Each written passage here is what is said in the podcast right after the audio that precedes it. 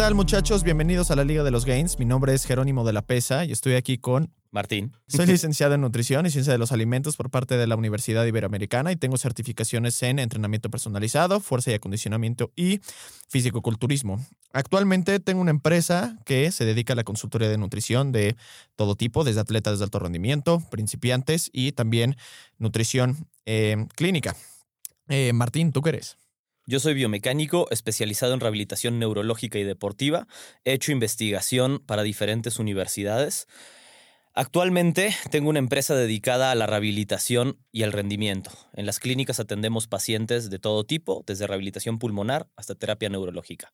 Y pues bueno, bienvenidos a la Liga de los Gains.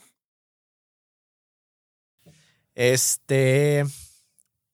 Me he enterado de que a la gente les ha gustado mucho el podcast. Así que eh, obviamente es nuestro deber seguir informando acerca de temas interesantes y curiosos para ustedes. Y precisamente el día de hoy, que prácticamente en los últimos capítulos, es decir, en todos los capítulos que hemos Sí, hecho. porque cabe mencionar que tú estás diciendo esto como que salió el podcast recién, pero para cuando lo escuchen ya hay muchos capítulos después. Claro, pero es que ellos viven en un tiempo diferente. Nosotros Entiendo. vivimos en el aquí y el ahora. Ellos no se han dado cuenta que viven en el pasado. Nosotros estamos adelantados semanas antes que esos, que esos muchachos. Sin embargo, algo que no hemos eh, mencionado y definitivamente es uno de los puntos más importantes de este, de este podcast informativo es todo el tema de rehabilitación, todo el tema de fisioterapia, porque al final del día, si nosotros quisiéramos crear un triangulito, pondríamos el ejercicio, entrenamiento, nutrición y fisioterapia para poder eh, exponenciar todos nuestros El trío resultados, ¿no? Exactamente, el trío perfecto. Hay otros, pero bueno,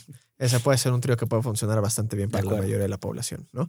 Eh, entonces, caballero, estoy lesionado. ¿Qué hago? ¿Qué, pro- qué- qué- qué procede? Mira, el- en general es importante, creo yo, que la persona que se lesiona, lo primero que tiene que entender es, uno, que no es el fin del mundo, porque muchas veces la gente entra como en, en depresión total, sobre todo si, si tienes una vida muy activa físicamente y te lesionas. Eh, veo mucho que es como me lesioné y ahora ya no puedo hacer nada y, y entonces tengo que ver cómo lo compenso o lo voy a hacer con dolor porque ahora que tengo una lesión, pues mi vida es hacer deporte, ejercicio o es una parte muy importante de mi rutina diaria, como sea, y no lo puedo dejar y voy a hacer lo que sea necesario para... Salvar esta compañía. Ajá. Y en general eso es una mala idea porque una lesión... ¿Sabes de dónde es eso? No. No. Ah, De Monster Inc. Uh, fallé. Haré lo, que sea para salvar esta compañía. bueno, te dejo. Entonces, em, tratar de compensar o trabajar a través de una lesión, como decir, ok, solo voy a seguir haciendo aunque me duela o aunque esté lastimado, no es necesario, no es necesario para nada, porque mm, sigues teniendo mucho tiempo para recuperar tus hábitos, seguir haciendo tu, eh, tu vida como la estabas haciendo, mantener eh, esas capacidades atléticas o llámalo como lo quieras llamar. Entonces, eso es lo primero que diré. No es el fin del mundo y si implica descanso total, que en general no es necesario, pero si eso implicara, tampoco pasa nada. O sea, es mejor darse el tiempo de la recuperación y, y pues ya. Em, ahora, varias cosas importantes que creo que dependen también de nuevo de em, en qué nivel de em, severidad tuvo tu lesión y qué nivel de entrenamiento o qué nivel de actividad física mantienes cuando te lesio- cuando en el momento en el momento en el que te lesionas, ¿no? Entonces, em, en cuanto a nivel de severidad, la mayor parte de las lesiones suelen ser de ligeras a moderadas. Las lesiones más graves, por obvios motivos, son suelen ser una rareza sí. y, y no me encantaría entrar muy a profundidad en esa parte Claro. porque cuanto más grave es la lesión, pues más detalles tiene y, claro, y, y es más difícil generalizar, claro, ¿no? Pero hablando de la gran mayor parte de las lesiones que son de ligeras a moderadas, eh, lo primero que yo recomiendo hacer es, uno, tratar de atenderlo lo más rápidamente, o sea, lo, lo más rápido posible. ¿Qué quiere decir eso? Si te tropezaste y te duele un tobillo, puede ser tan sencillo como ponerle hielo y descansar un día. Eso es parte de atenderlo. Atenderlo no significa correr al doctor, significa hacer algo al respecto, ¿no? Claro. Dentro de tus capacidades, tomarte un Tylenol, no importa, pero hacer algo, no nada más dejarlo pasar, Sí. ¿no? Sabes que te, sabes que te lastimaste, sabes que te lesionaste, sentiste que algo está raro, entonces, pues atiéndelo. Sí. Si pasó cuando estabas haciendo alguna actividad física, pasó durante una clase de ejercicio, durante un deporte, entonces detente en el momento. Sientes que algo sucedió, ya detente. No pasa nada. Si te pierdes los últimos 15 minutos de lo que sea que estabas haciendo, nada va a cambiar.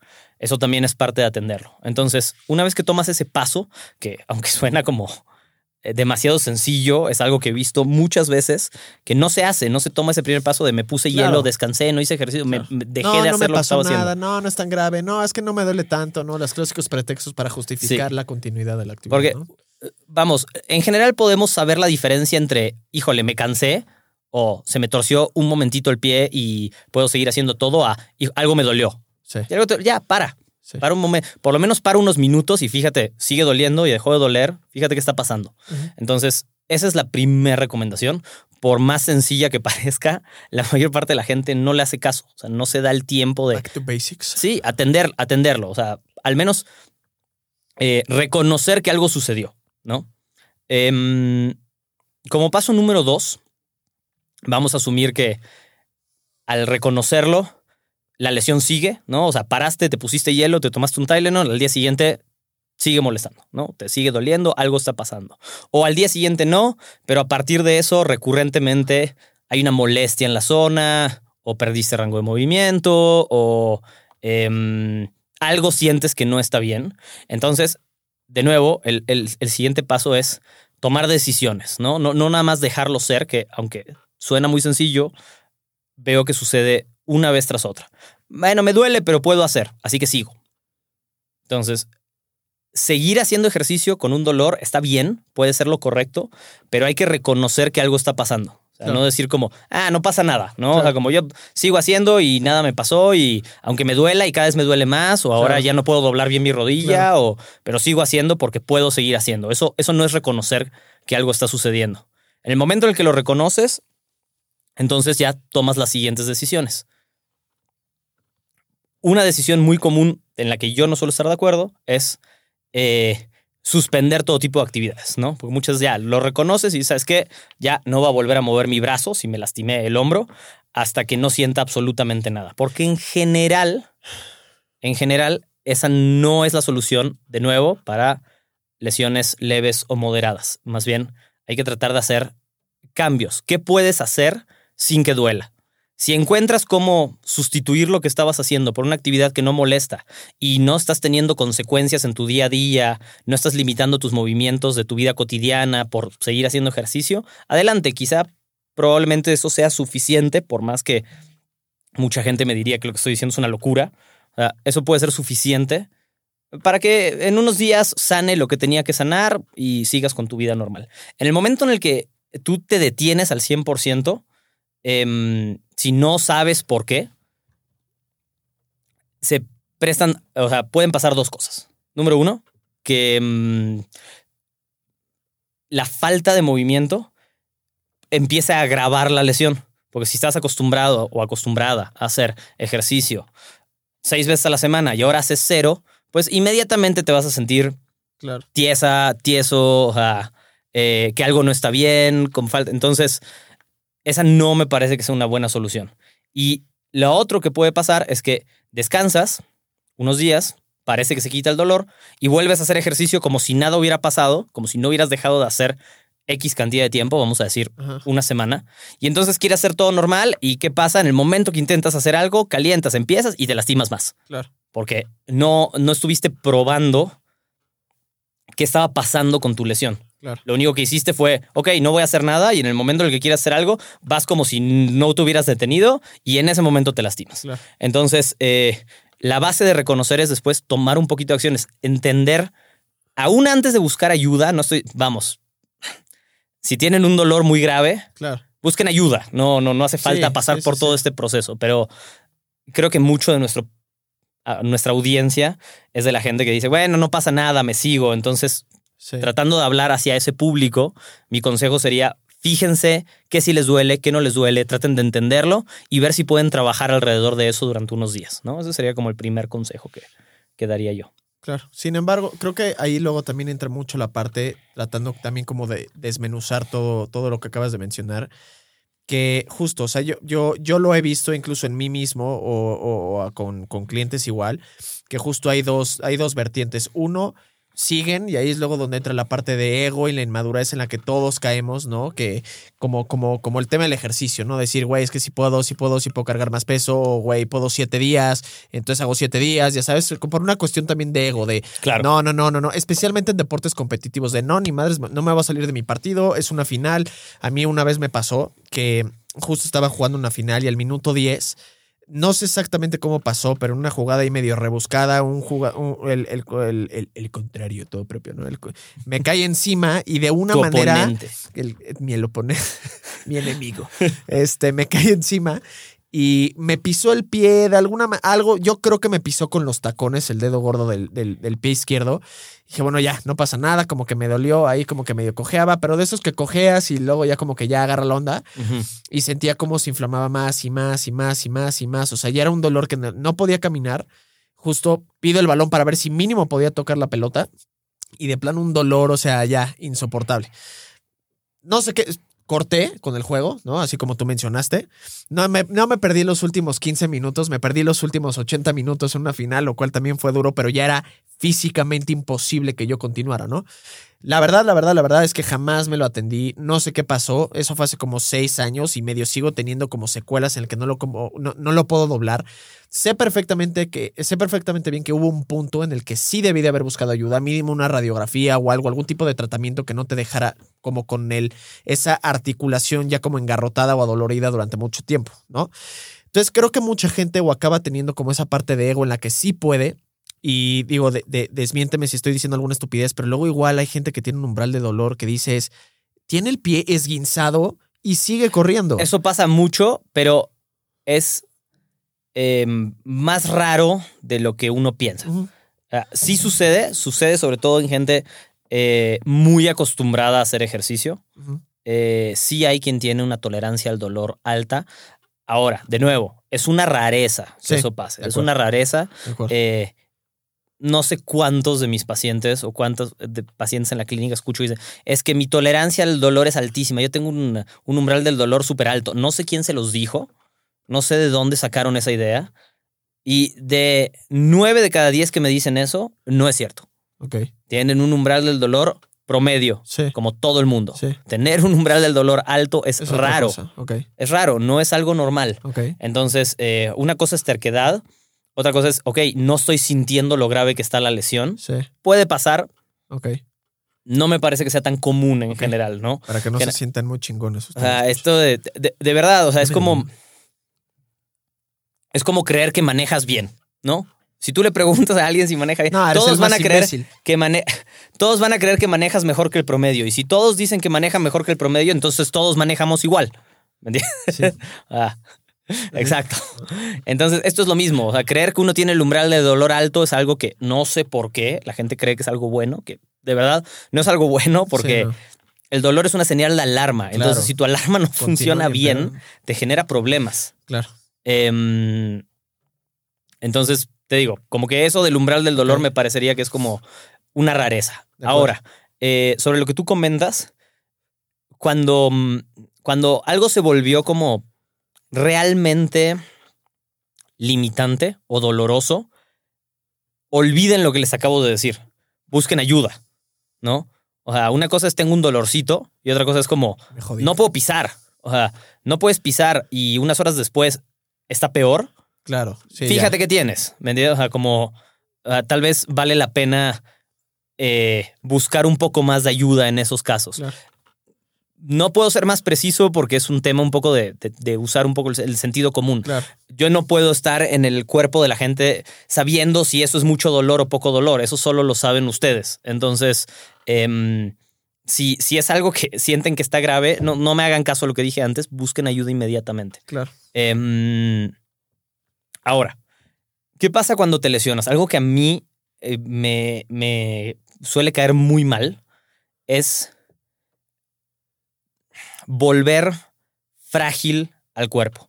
Claro. Y frágil me refiero como mentalmente, no, no que el cuerpo sea o no sea frágil, sino como Ya esta me jodí, idea de... no puedo hacer esto nunca. Ándale, y- o sea, sí, y, y eso sí. es algo que lamentablemente seguimos escuchando mucho, ¿no? Desde todos los ámbitos, desde No, entrenadores, diciendo, médicos, entrenador dice, fisioterapeutas. no, ya, ya no puedes ser peso muerto. Ya, nunca más.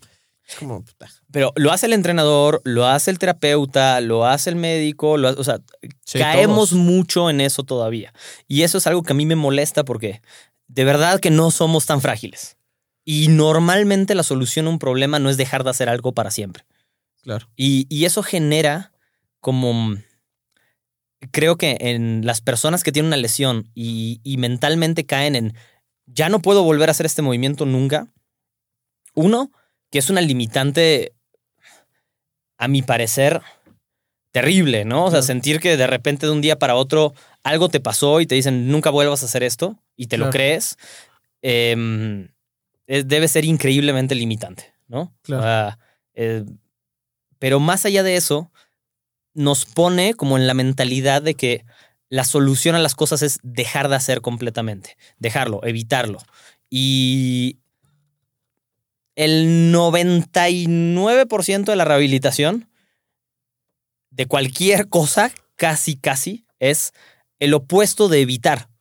Claro, es, hacer, es romper las cosas o, o de, de- de construirlas en suficientes pasos, suficientemente pequeños, para que poco a poco puedas volver a tener esas funciones hasta donde te lo permita tu lesión, ¿no? Claro. En casos muy graves tendrá un tope, en casos no graves no tendrá un tope.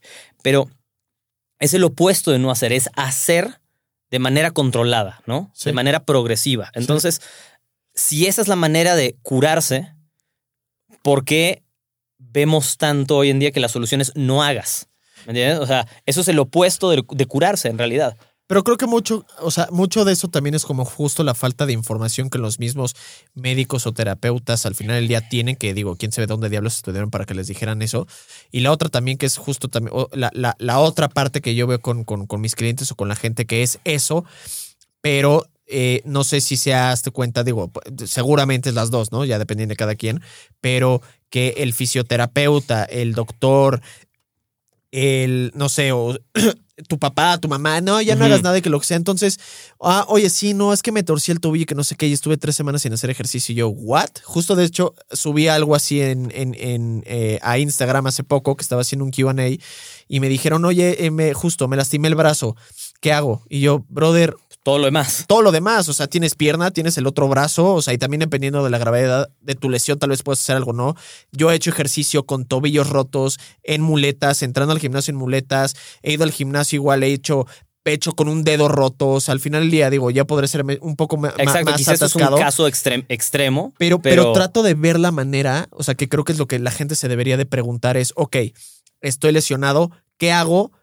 ¿Qué no hago? ¿Qué sí puedo hacer? ¿Puedo hacer sentadillas y me, porque, y me lastimé nada más un dedo? Definitivamente sí. ¿Puedo hacer un press de pecho o un pull down? Digo, si es más cómodo, obviamente, porque tienes lesionada la pierna, no puedes caminar, ok, no ponen las barras o no ponen los discos. Para eso hay máquinas.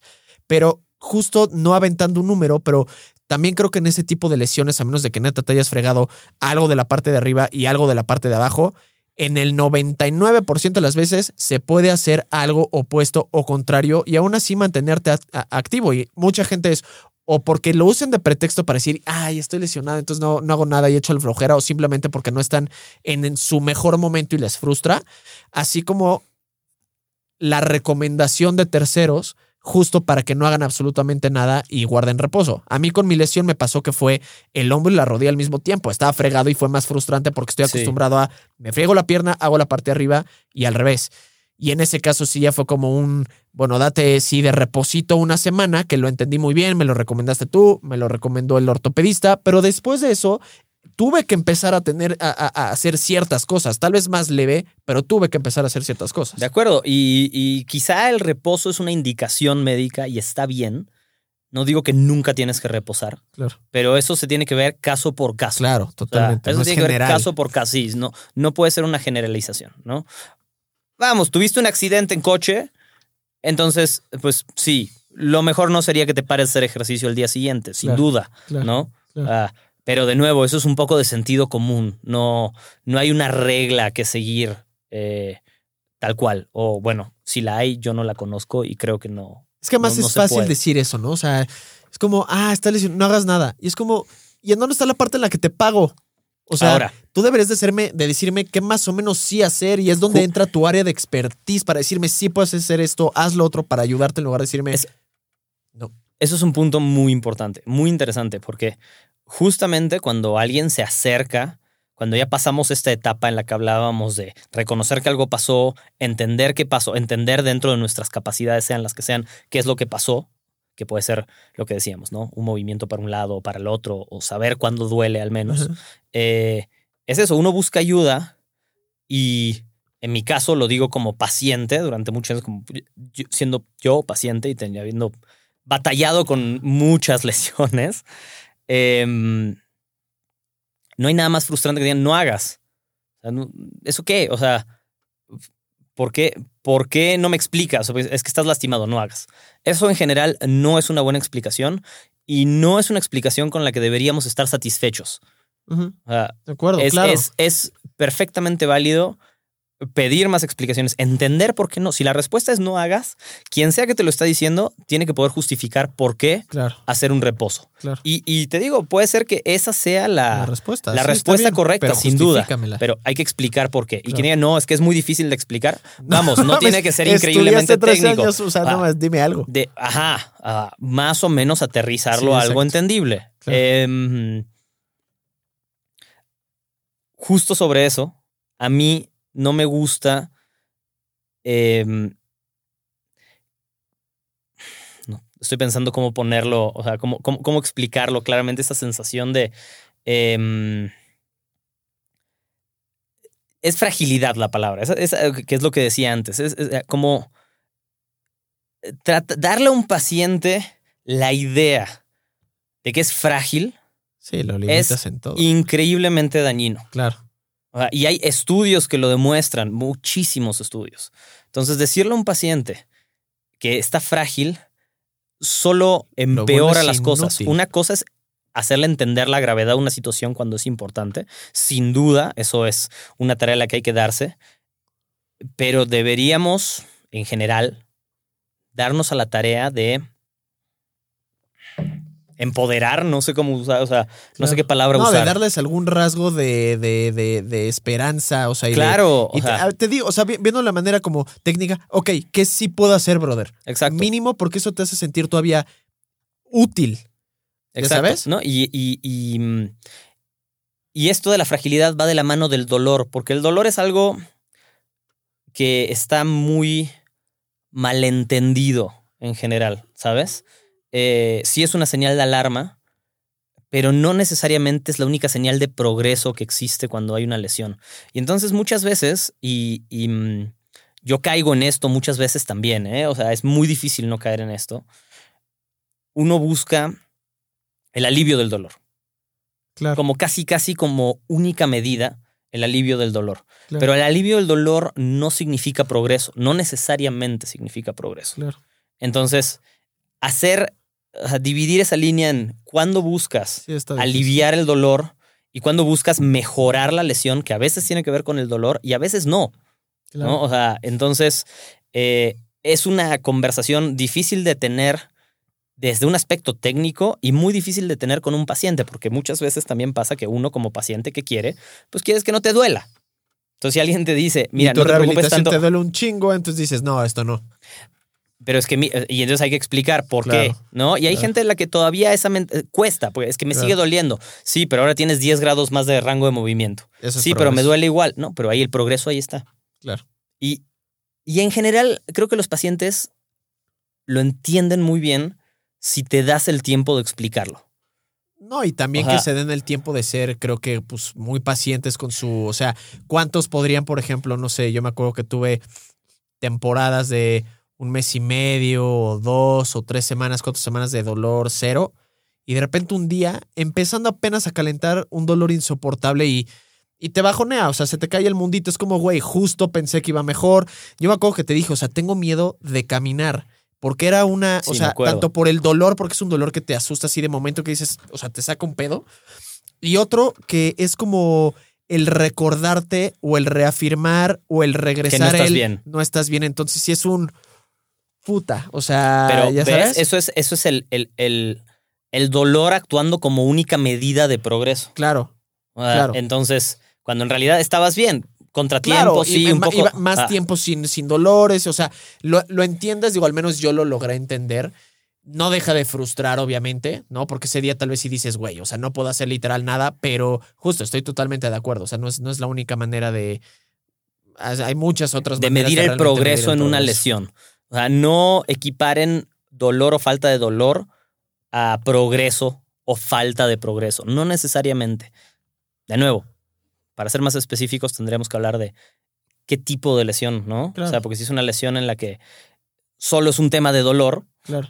pues, pues sí. O sea, Claro. las soluciones, pero en general no pasa eso. Más de lo que estamos hablando nosotros, que estamos hablando de lesiones deportivas, ¿no? Que Claro. suelen tener como Tendones, ligamentos, alguna Exacto. otra fractura. Entonces, em, bueno, eso, eso me parece como importante tener, tener Claro. como muy claro y que lo hablamos poco. Claro. Ah, no, Es que creo que los mismos, creo que más bien incluso los mismos como que clientes lo reportan poco, porque igual algo, un ejemplo que les pongo a, a mis clientes igual es, por ejemplo, la gente que me dice, no, puta, es que no, no tomas o ya no tomas tanto, lo que sea, antes te pones unas pedotas y ahora no, y es que es cuando tú conoces el 100% de tu energía los fines de semana, está- te despiertas fresco, productivo, si tienes que chambear, chambeas, o sea, realmente estás descansando, porque estar crudo y estar ahí tirado no es estar descansando, es sin estar duda. jodido. Es estar recuperándote y, en cuando, realidad. y cuando tienes que descansar, bro, ya es lunes y ya mamaste, ya sabes, y se vuelve ese círculo vicioso al final del día. Entonces, creo que también la gente está muy acostumbrada a estar todo el tiempo a su 60%. 60% de energía, 60% de concentración, 60% de ánimo o menos, pero por decirlo en un, en un rango casi reprobatorio. Y muchas veces caen lo mismo, están acostumbrados a me duele, me duele, me duele, esta molestia, esta molestia, esta molestia, y piensan que es normal, porque no piensan que realmente están lesionados o, ah, o hay, hay algo que está mal. Es como, ¿cómo Correcto. puede ser que cada vez que corras te duele la rodilla? Bueno, es que es normal porque sí corro mucho. Es como, sí, No, brother, no. sí corres mucho, pero Exacto. justo por esa razón estás corriendo mucho y hay algo que no está bien y hay algo que se tiene que revisar, que puede ser algo mínimo, algún tipo de contractura o mucha tensión o lo que Ponerse sea. O cinco algo, minutos de hielo terminando al- de o correr. o sea, pero no lo vas a ver o no lo vas a saber si no realmente ya dices, es lo que decíamos al principio. Si no te das el tiempo, o sea, si no te das a la tarea de decir, ok, de a ver, algo pasa. Claro, O sea, Claro. si no lo aceptas, es muy difícil. Claro. Porque entonces de repente te cae una lesión de la nada y dices, ¿sabes qué? Es que sí me dolía la rodilla desde hace como seis meses y ya cuando quieres mames. atender, ya demasiado tarde. Claro. O sea, se va a tener arreglo, pero lo que se recuperaba en dos semanas, ahora se va a recuperar en dos meses. claro. Entonces, em, esos pasos que decíamos son muy importantes. Ahora, ahora, la gente que hace mucho ejercicio por una mm, combinación de factores, a veces es aversa a aten- aversa, tiene aversión, sí se dice, Aver- o sea, bueno, Preferencias o aversiones, sí. a, em, am, atenderse porque no confían, ¿no? Eh, pasa, pasa. No confío, yo sé, Sí. eh, Sí, sobre todo cuanto más avanzado, avanzada estás en, en- en tu práctica. Entonces, no, es que me van a decir una tontería, yo conozco mejor. Y, y a veces eso también puede ser contraproducente. Porque mm, no todo se soluciona trabajando alrededor de las cosas, como yo lo decía antes. Sé que suena un poco contradictorio, pero así son estas cosas. O sea, tienen matices, Claro. ¿no? Entonces, no todo se puede solucionar diciendo, ok, hacer un ejercicio no me molesta esta versión, entonces solo voy a hacer eso. Pero si de por vida está pasando esto, si eso nunca se Ya es arregló, una limitante. algo está exacto. Fragilidad. y, y no todo se puede solucionar. Yo antes era muy dogmático de tratar de evitar eh, las cirugías a toda costa. Era muy dogmático, o sea, como casi, casi nadie se, nadie se opere nunca. Así, ya sabes. Y es una estupidez. Sí, hay veces que la mejor se solu- tiene que operar, hay cosas que se tienen que operar y no hay de otra. Y hay cosas que quizá la mejor solución es operarla. Tal vez no la única solución. Pero primero gástate tus otras eh, soluciones. Correcto. Cuando el primero que te dice, uy, Sí, cirugía. cirugía. No. Pero también está la gente que lo toma al revés. Te, te dice, mira, aquí está tu resonancia, aquí te estoy viendo. Aquí están tus pruebas, no solo la resonancia, está la correlación clínica. Tu tendón está roto. No me voy a operar. Sí, pero bueno, está roto. Can't fix stupid. O sea, está roto. Te tienes que operar. No me voy a operar. No, hace- no, no hay que caer en eso. No hay que ser dogmáticos Claro. de... ah, hay veces que las soluciones tienen que ser un poco más drásticas. Claro. Y está bien. Claro. Ah, Porque, porque lo he visto, se ha puesto muy de moda este tema de con el movimiento todo se cura. Holístico y Y sí. es como, ok, sí, Yoga. sí, pero no todo se cura con el movimiento. hay No, veces que hay que hacer hay otras algo muy cosas. roto, mano, que vale, y la única, la única salida es, eh, pues ya, dejarlo, dejarlo, Ya. dejarlo por la paz. Y alguien te puede mostrar el video de YouTube. Es que mira, ese se rompió el tendón y un año después sigue haciendo ejercicios. Como, sí, está bien. Y uno es un caso, no sabemos exactamente cómo se rompió el tendón, nadie te está mostrando cómo estaba. Y dos, no sabes qué va a pasar en 40 años. Claro. con esta persona que hizo un patrón compensatorio que no sabes qué le- cuál van a ser las consecuencias de haber tomado esa decisión, cuando es algo que podría resolverse al 100% y olvidarte de eso, ¿no? Pero bueno, hay gente que incluso tiene como esos medios de comunicación o respuestas que, bueno, pueden tener un poquito más de, no necesariamente lógica, pero explicación. Y muchas veces hay gente que explica pura estupidez que no tiene lógica, pero es tan rebuscada y tú como ignorante dices, ah, bueno, ok, nada más que es muy técnico el güey. Pero te voy a decir que es lo peor. Cuando esa persona, incluso, por ejemplo, yo estoy corriendo, ¿no? Con mi grupo de corredores. Ay, si no es que me duele la rodilla. Ay, amiga, amigo, no te preocupes. Mira, ponte hielo, ve, yo hice esto, lo otro. Entonces, cuando la gente toma acción en ciertas cosas, realmente es de el de al lado, Eso, ¿ya sabes? nunca hagan eso. Carajo. Eso, eso sí, no lo hagan. Una cosa es prestar atención. Si Pero es algo muy todo. poco grave, ajá, Ejercicio, nutrición, rehab, lesiones, lo que sea. finanzas, no importa. Todo. O sea, sí, no- todo lo aplican. no, no, no se puede tomar. Es que a mí me dieron esta medicina y me funcionó maravillosa, tómatela. No, Mis amigas, No, no, no, no, no se pueden tomar decisiones así. O sea, hay que aplicar un poco más de criterio y mm, por cada vez que eso funciona, que es las veces que escuchamos, cuando alguien da un consejo y funciona, así como, es que a mí me dieron esta medicina, tómatela. Por cada vez que funciona, les prometo que hay una o dos veces que eso genera un problema. Solo que no lo vemos. mucho. O sea, estamos con nuestro sesgo de confirmación de que escuchamos cuando sí funcionó, Claro. que alguien te dijo como, ah, tómate esto que me dieron una vez. Y me lo dijo. Y entonces ya para qué fui al doctor, él me- lo dijo y a él se lo habían dado y me funcionó. Sí. Hay una vez que le hizo una reacción alérgica, que era la medicina opuesta, que se generó un problema por eso. Entonces, solo que no lo escuchamos. Claro. Sí, no, total, total, totalmente de acuerdo. Y es por lo general la primera línea de defensa de la gente, porque por lo general, una vez más, llegan o a hacerlo en grupo, por ejemplo, en caso de corredores o triatletas, o simplemente la primera persona que les dice algo es, mamá, me dolió algo, ay, mira, te voy a dar un Tylenol o lo que sea. O sea, siempre la primera línea de defensa, ya cuando van a hacer algo incluso, o sea, cuando tú dijiste ahorita, la primera, lo primero que deben de hacer es justo analizar, ver si tienen que cortar el ejercicio o no, ven al día siguiente qué onda. Pero incluso yo te diría que todavía después de eso, cuando están jodidos, su, primer, su segunda opción es el, el de al lado.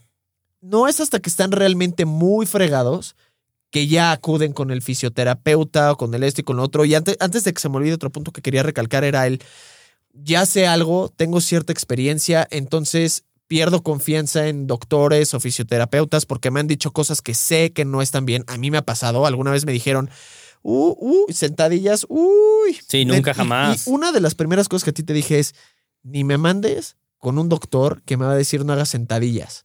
Está bien que no las haga un rato, pero si a mí me dicen nunca vas a poder volver a hacer sentadillas, o sea, le huyes.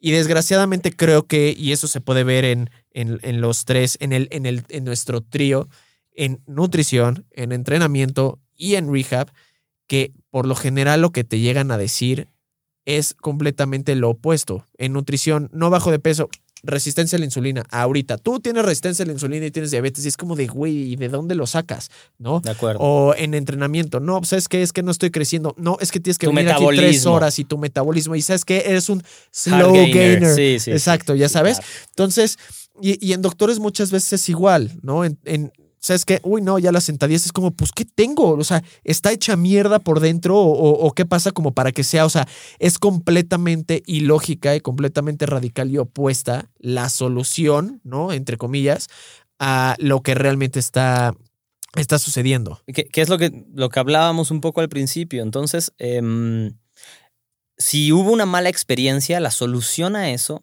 si hubo una mala experiencia con el tratamiento de una lesión, no es no atender la siguiente lesión, no es no buscar ayuda, es buscar la ayuda Buscar a que sí correcta. te ayude. Exacto. O sea, buscar, Ajá. digo, en este Y eso sentido. puede ser difícil, eso, perdón, Sí, perdón, sí, sí, que- o sea, eso puede ser difícil y mm, a veces frustrante, porque entonces quieres hacer preguntas, porque ya tuviste una mala experiencia, pero esas preguntas las toman mal, claro, ¿no? Y O sea, es totalmente yo válido. Tuve, tuve un, un- Claro que es Para válido preguntar. pagan. Sobre todo cuanto más complejo es.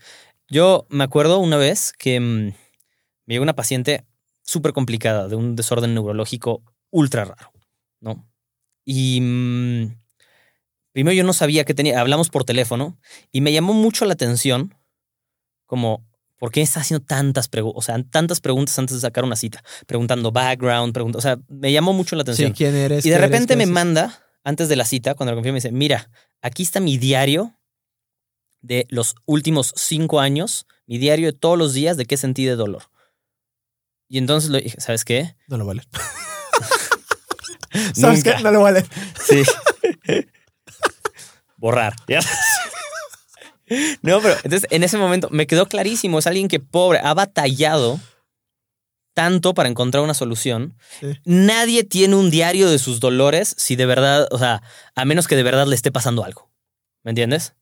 Y, mm, y pues era, era desesperación, era estar como, bueno, a ver quién me da una solución, pero ya he pasado por tantas cosas que necesito entender un poquito con quién voy a ir antes de atenderme. Y eso que hace, aunque a mucha gente le caiga mal, porque pues sí, es una llamada que no cobraste, es un lo que tú quieras, o sea, es, es tu tiempo que no estás...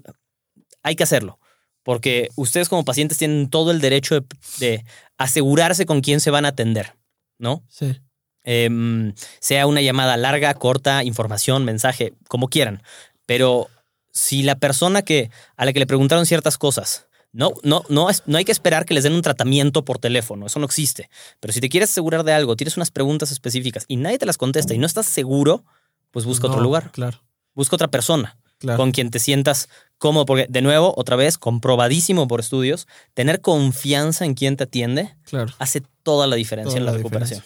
Y en general no, no es un efecto, o sea, no es el efecto placebo mental de yo tengo confianza, entonces me curo. El efecto placebo muchas veces está No, malentendido. Estás, estás siendo constante con tu Ah, progreso porque estás confiando en lo que Confías está y haces. Exactamente, exactamente, eso es. Entonces, em, vale la pena darse a la tarea, si uno tiene una lesión, de, de estar cómodo con quien sea que está trabajando. Claro. ¿no? Eh, cómodo puede ser, y, digo cómodo, no tiene que ser una persona que necesariamente te caiga bien o te caiga mal, sino que estés cómodo y creas en lo que te está diciendo. Y algo que tú dijiste antes, como un semáforo rojo para mí, Es en general.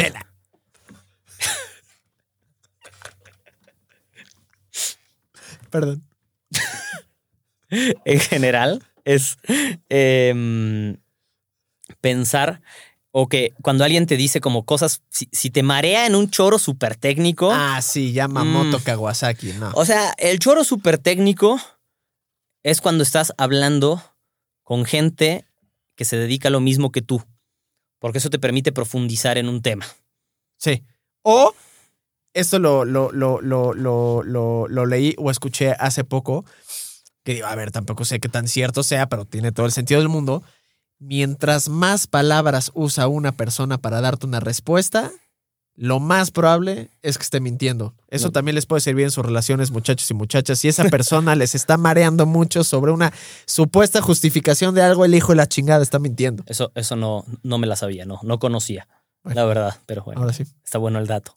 Em, pero sí, o sea, hay un punto en el que alguien te puede decir, es que necesito que me expliques más, y te- sabes qué es que para explicarte más tengo que ser Tienes que cursar una carrera. Sí, tengo que ser demasiado técnico. Te expliqué hasta donde te puedo explicar. Hay una.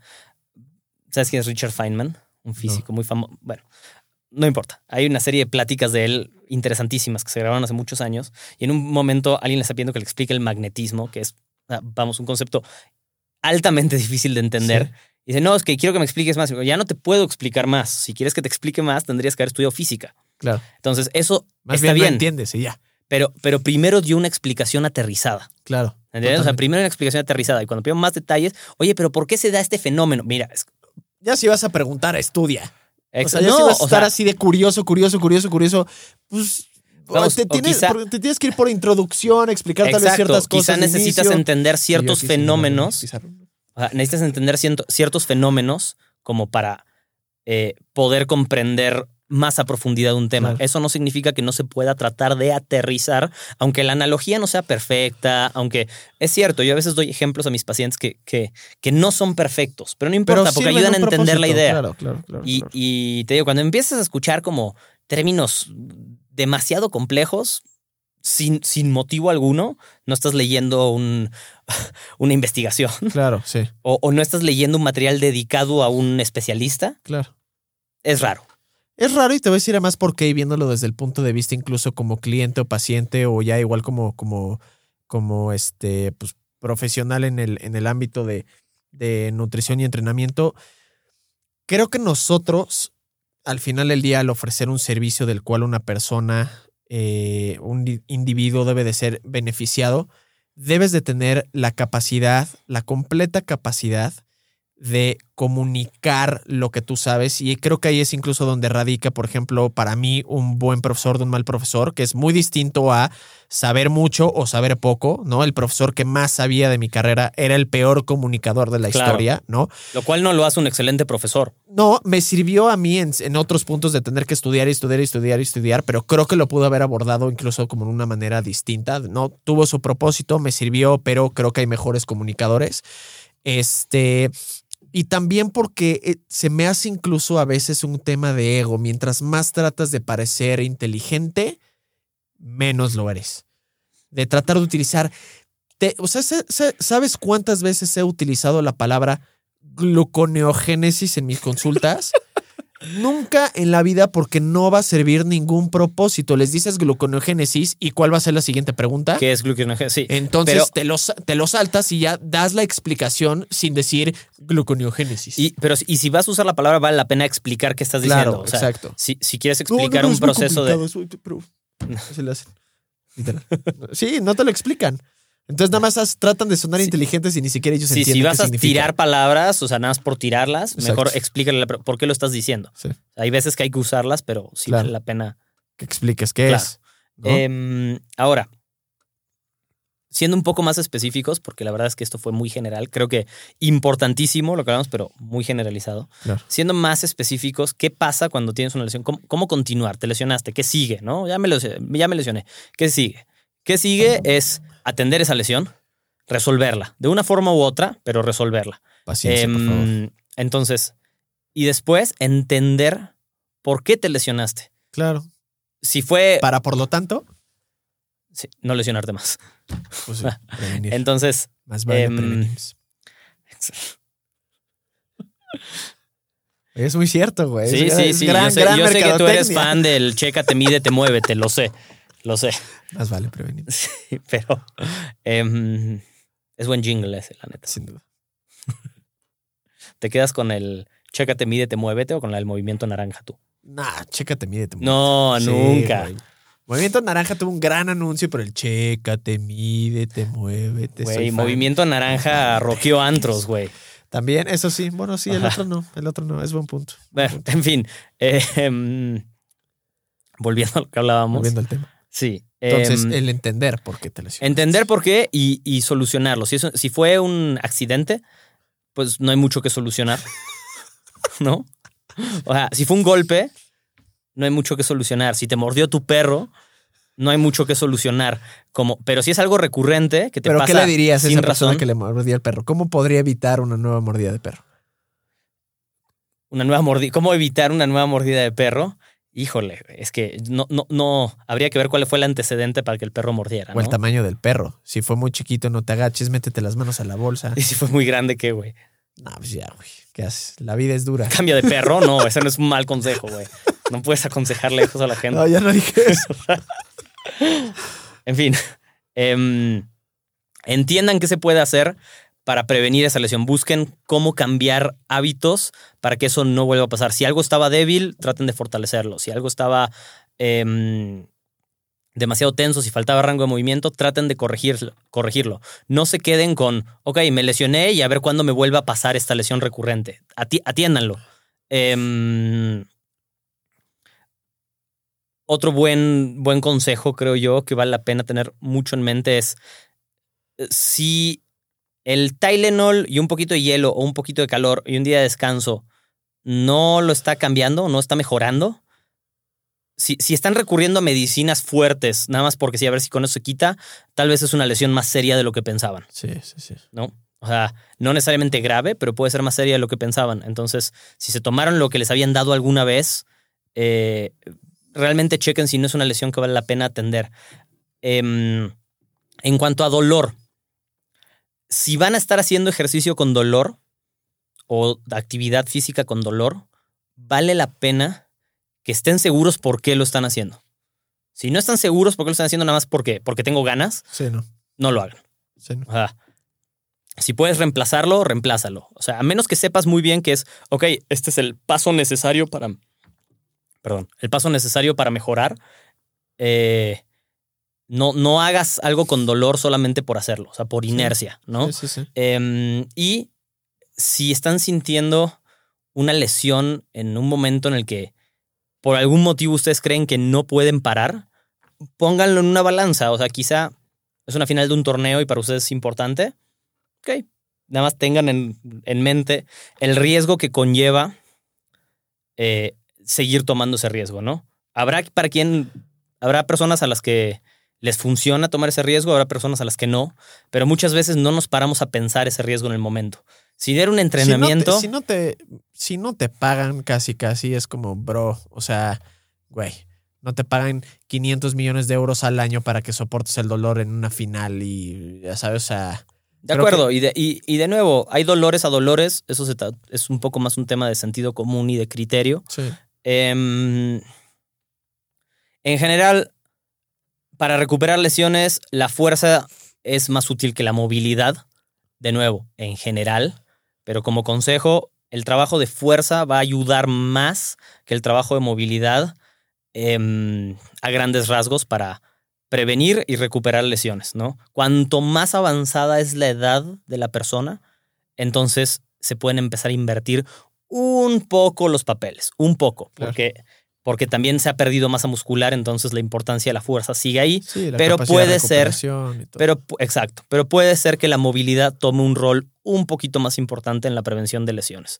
Em, ¿Qué más? No deberían eh, nunca, nunca, eso sí es algo como que, que no se debe hacer cuando uno siente una lesión, es tratar de como ¿cómo explicarlo? Como cuando uno le trata de buscar una solución sin saber por qué, o sea, como decir como, ay, me caí y ahora como que veo algo raro y, me, lo voy a jalar. O, o, me inyecto, o, que alguien, o jálame el hombro, porque no hagan eso. Jálamelo. Eso si quieren. a discreción de cada quien. Pero... Mm, eh, no, no hagan esas cosas porque así se generan muchos problemas no, no, no traten de acomodar las cosas si no saben por qué. No traten de, mm, de nuevo, hielo, Tylenol y calor en general no causan problemas. o, mejoran o no pasan nada. Pero hay soluciones más extremas que a veces tomamos. Es como, ay, sentí que algo está fuera de su lugar, a ver, jálalo. No. Claro. No, no tomen esas decisiones. Sí, no, ya si lo estás sintiendo así, o sea, a ver, hay algo fuera de su lugar, pero, o sea, sí busca ayuda. Sí, exacto. Eh, y algo muy normal que no, bueno, sí sé por qué pasa, pero que también recomiendo que no hagan, es alcohol con lesiones nunca es una buena idea y no me refiero al alcohol del, o sea, alcohol etílico, sino alcohol, ajá. Y pasa mucho, me duele, tómate esto. No lo mezclen, si algo les está doliendo no es el momento de tomar alcohol, no sé por qué. Está como muy metido, creo que lo vemos mucho en películas, ya sabes. sí, literal de, órale, y luego ya. Sí, no, no hagan eso lo veo muy seguido y, solo genera problemas. Sí.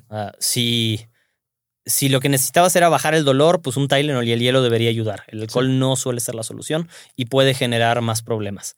Em, No sé, ¿qué más? Creo que un punto muy importante que, que, que mencionaste que podríamos incluso como que medio profundizar un poquito más es el entender el porqué de la lesión. Ejemplo, creo que yo pude identificar bastante bien qué fue lo que hice, en, tanto en mi lesión de rodilla como en mi lesión de hombro. Ejemplo, digo, eh, eh, me hace sentido, tal vez no haya sido, probablemente nada más es igual a una acumulación de factores y solamente estoy viendo una, un factor. Pero, por ejemplo, con el tema de la rodilla, yo me hice a la mala, me hice la mala costumbre de hacer antes de bajar en la sentadilla un movimiento de torque con mis rodillas. Lo cual lo había leído por ahí Ya no me acuerdo. ¿Hacia Eh, afuera o hacia adentro? hacia afuera. Hacia afuera. E incluso lo leí de una persona que tal vez algunos de ustedes conocen, identifican, que es un Instagrammer muy, muy, muy famoso. Probablemente lo malinterpreté o lo hice mal, pero es, es luego el punto que decimos de one size doesn't fit all, ¿no? Correcto. No todo aplica para todos. Entonces, yo creo que la acumulación de eso causó que de plano mi rodilla acabara en cierto sentido como tronando y forzando ciertos tejidos, ¿no? Lo mismo que con el, con el tema del hombro, yo me acuerdo que todos los lunes hacía, bueno, en esa etapa, los lunes estaba haciendo pecho y brazo, ya estaba teniendo evidentemente pues el bíceps, por ejemplo, cansado, eh, y al día siguiente me tocaba pierna como siempre, pero siempre en esos días de pierna, que eran, habrían sido los martes o los miércoles, hacía back squats.